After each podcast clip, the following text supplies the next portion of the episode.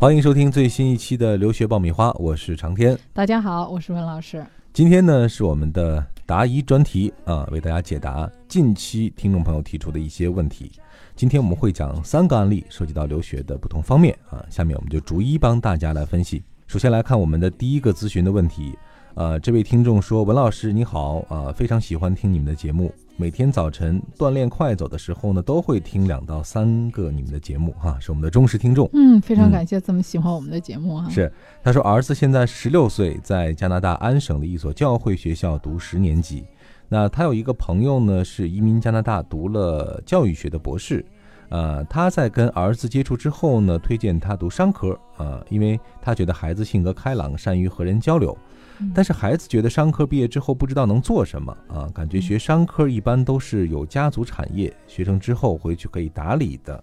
那孩子自己对于人工智能有兴趣，如果以后想往人工智能方向发展的话，那大学应该学计算机专业呢，还是该学数学专业？另外呢，如果学数学专业的话，需要哪几门课程的成绩？物理和化学还需要吗？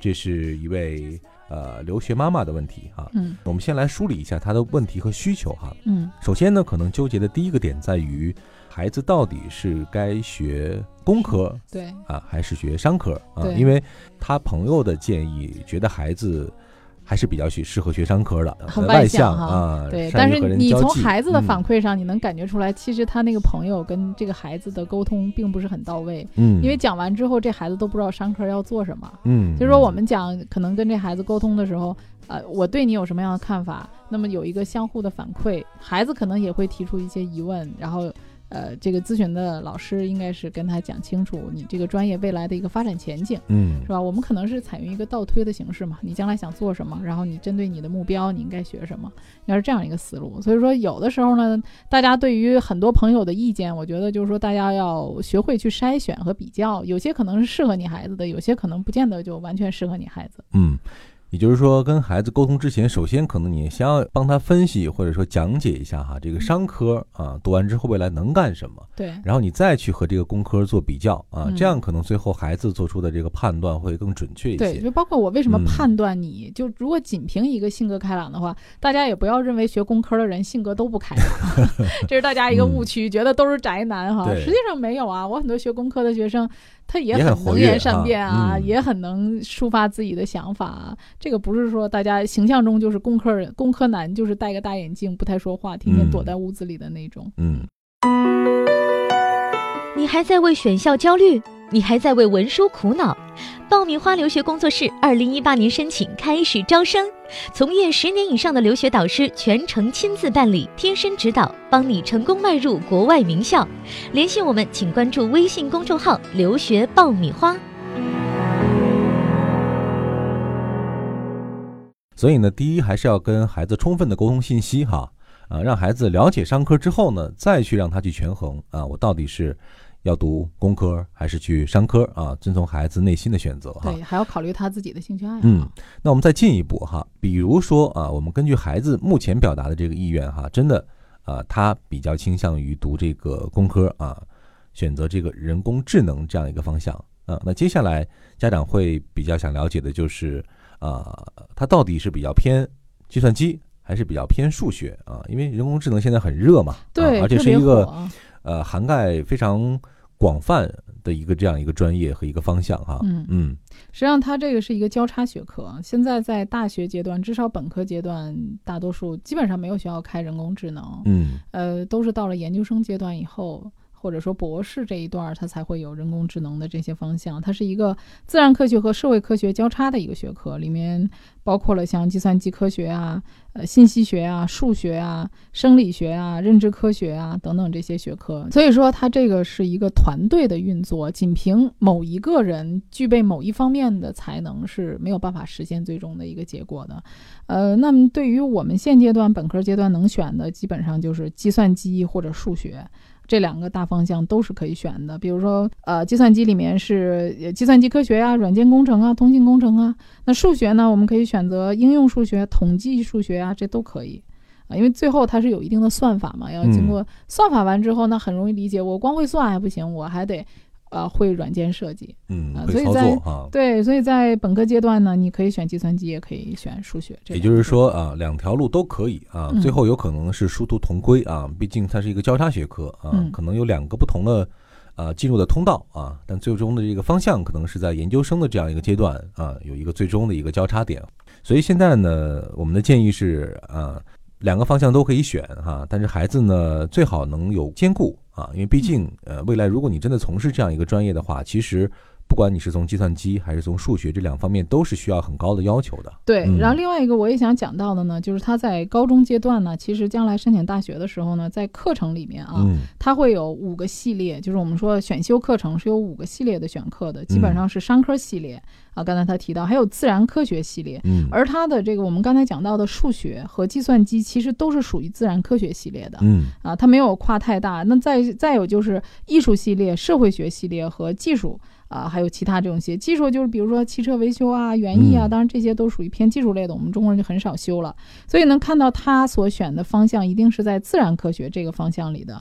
那么他问到的选课的问题哈、嗯那么这个自然科学，你就按这个大方向去选的话，呃，你就要倒推。如果你想做人工智能，我们现在看到人工智能的百分之六十二以上的人都是高学历的，嗯就是有硕士以上学历的，还有百分之十五以上的这些人是博士学历的。所以说，如果你想搞人工智能，将来你就要读博士或者是嗯读硕士。一定有一个长远的规划，对嗯长远的这样的一个规划。那么就是说，针对你自己的这个规划，其实就落到眼前。那我现在在读呃高中，我已经读十年级了。那十一年级和十二年级，它在安省是课程是非常重要的，嗯尤其在升学的时候，主要看十二年级的课啊。那么他就要考虑说，我如果学的是自然科学类，我在选课的时候，他刚才问到说数理化这块儿是不是要选？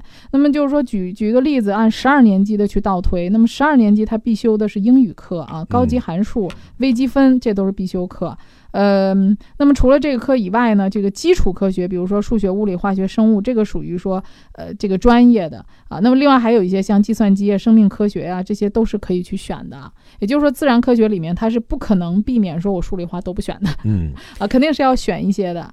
呃，另外一个呢，孩子这块儿，他还要考虑说，如果我将来比如说要学数学这个专业，那学校对于数学的十二年级的，比如说我要学高等函数，那我们学高等函数的时候，我十一年级为了选十二年级的这个高等函数，我要完成十一年级的哪个课程？其实它嗯课程是可以用倒推的方式来选的。嗯学校呢也有 advisor，他也可以找 advisor 呢来谈谈自己的想法。那跟 advisor 谈的时候呢，要先锁定我将来大学要读什么专业。嗯啊，针对我要读的这个专业，或者说我要去哪个大学读这个专业，呃，我针对这个大学的录取要求，我应该在十二年级提供什么课啊？因为它按生主要看十二年级的成绩。那么我嗯为了选择十二年级这个课程，我十一年级我要选哪些课来做准备？因为它这个课程是逐一递进的。比如说你没有学简单的课，你是没有权利去选难的课程的。嗯，所以文老师提供的是一个倒推选课法哈，嗯在目标很明确的情况之下呢，可以找到指导老师来做一些呃合理化的建议啊，帮助你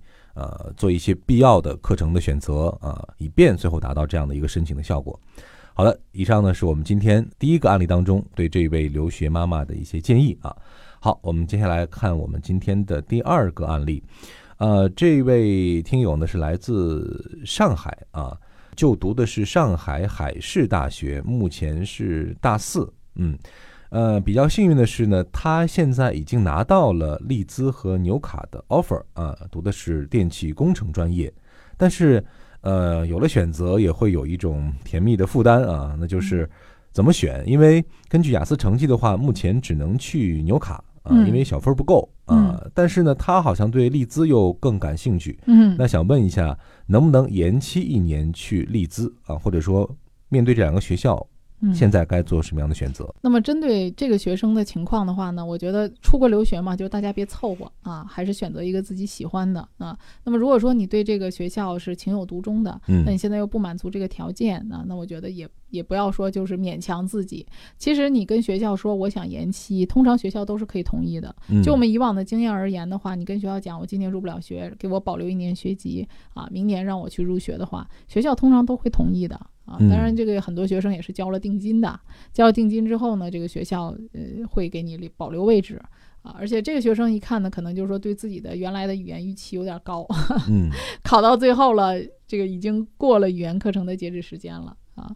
呃，那么就是说，呃，学生呃想要延期，其实大多数的学校都是可以的。嗯，那有没有可能配语言课程去读利兹呢？那利兹肯定是最低的语言要求，他没达到，没达到。对，然后时间可能又不够了，估计是这样。嗯，那也就是现在可以操作的方法是向学校来递交申请啊，延期的申请应该是会被学校来接纳和同意的。然后你再用一段时间啊，哪方面小分不够啊，可以再冲刺一下啊，明年可能。呃，更能接近自己最真实的一个需求。对，而且呢，现在不是还没到九月份吗？那也许这个学生在今年九月份的时候，如果能够考到雅思六点五，单项不低于六，或者说，呃，达到学校的直接入学的要求，他也可能九月份就直接入学了。嗯，都有可能哈。对，嗯。这里是互联网第一留学咨询分享节目《留学爆米花》，欢迎继续收听哦。好，呃，来看我们今天的最后一个案例，嗯。呃这位听友呢是本科是四川大学，啊，专业是工科类的集水排水啊，研究生呢也是保送本校的研究生，读的呢也是工科专业，毕业之后在设计院工作了四年啊，今年决定读博，完成跨专业的转行。最终的目的呢是想转到金融领域啊，想问一问文老师的建议。呃，这个可能是国内国外这个很不同哈。国内读硕士也好，读博士也好，会发现对于专业背景上其实要求不是那么严。嗯啊，但是在国外呢，读博士的话，他会非常看重你本科的专业背景。嗯，也就是说你基础知识这方面的积累以及你的科研背景。那么如果按照他原来的这个经历都是挤排水方面的，他可能在金融方面，第一本科的课程匹配度会比较低；第二呢，可能他没有相关的专业背景。嗯，所以说他这个情况的话，可能按照国内的形式的话，在国内读可能还是有希望的。如果到国外的话，呃，你的竞争就竞争优势就太弱了，因为首先第一个比你有专业背景的人就大把。他说到他的英文不是特别好，但是还想去排名比较靠前的学校。是这个就是大家经常说的，就是自己的这一厢情愿，愿望比较好，但是可能硬件条件又达不到，是吧？嗯。呃，读博士的话，他的语言要求是非常高的，基本上托福的话至少要一百分以上，雅思至少要七分以上，这都是一个非常呃基础的要求。嗯，所以就我经常跟我的学生说啊，就是你们就是报班嫌贵，学习嫌累，又不是学霸，然后还有学术要求，然后还想读名校。那你就只能梦里想想了，嗯，所以就是说，这个学生我给他的建议呢，就是说，你的转行是希望能够转到金融专业，就是转到商科的专业啊。那么其实如果想转行的话呢，比较适合他的呢是啊，比如说，首先定位在学历上呢，不要定位太高啊，定位一个硕士就可以了啊。其实硕士方面呢，在就业方面往往会比博士的这个就业。面儿会更宽一些。也就是出国再读一个硕士。对，出国你可以读一个硕士。那么你这个硕士，首先是你因为专业背景不符合呀，嗯啊，所以读硕士的话，这个是很正常的。你读博士的话，你没有专业背景啊，而且要做科研啊。然后第二个呢，因为他的语言成绩不是特别好，那么所以说他可能要花大量的时间在国内补这个语言课程。那么硕士呢，呃，有一些机会还可以给他配点语言课程。啊，比如说，如果去澳洲，或者说去呃这个英国啊，达到一定的语言水平，比如说五点五或者六分的水平，学校可以给你配这个语言课程。所以在短期之内呢，他还比较可能实现出国留学的想法。嗯，比如说他的计划如果在未来的两年或者三年之内想要出去的话，那么。按照这两个国家的去定向的话，他还是有可能出去的。那在国外的时间呢，也不会特别长。那么看他的工作经验来讲，他的年龄应该也不小了。嗯啊，我工作了四年啊，对，可能也要留学生毕业工作四年也快三十了。对，那么可能这个。在将来，如果年龄太大的话，找工作也不是特别有优势，是吧？嗯。呃，所以说他最好是能够在最近的两三年之内就能够实现出国的这个愿望。嗯。那因为你出国还要再读两年呢，对对吧？那整个下来时间的。三十多了。是。对，所以说他的定位呢，最好是英国和澳洲。而你能看到他的信息里面，他是四川大学。嗯。四川大学呢，在我们国家是二二幺重点大学。嗯。那么这个大学呢，在你的申请过程当中起到比较大的推动作用的，英国和澳洲。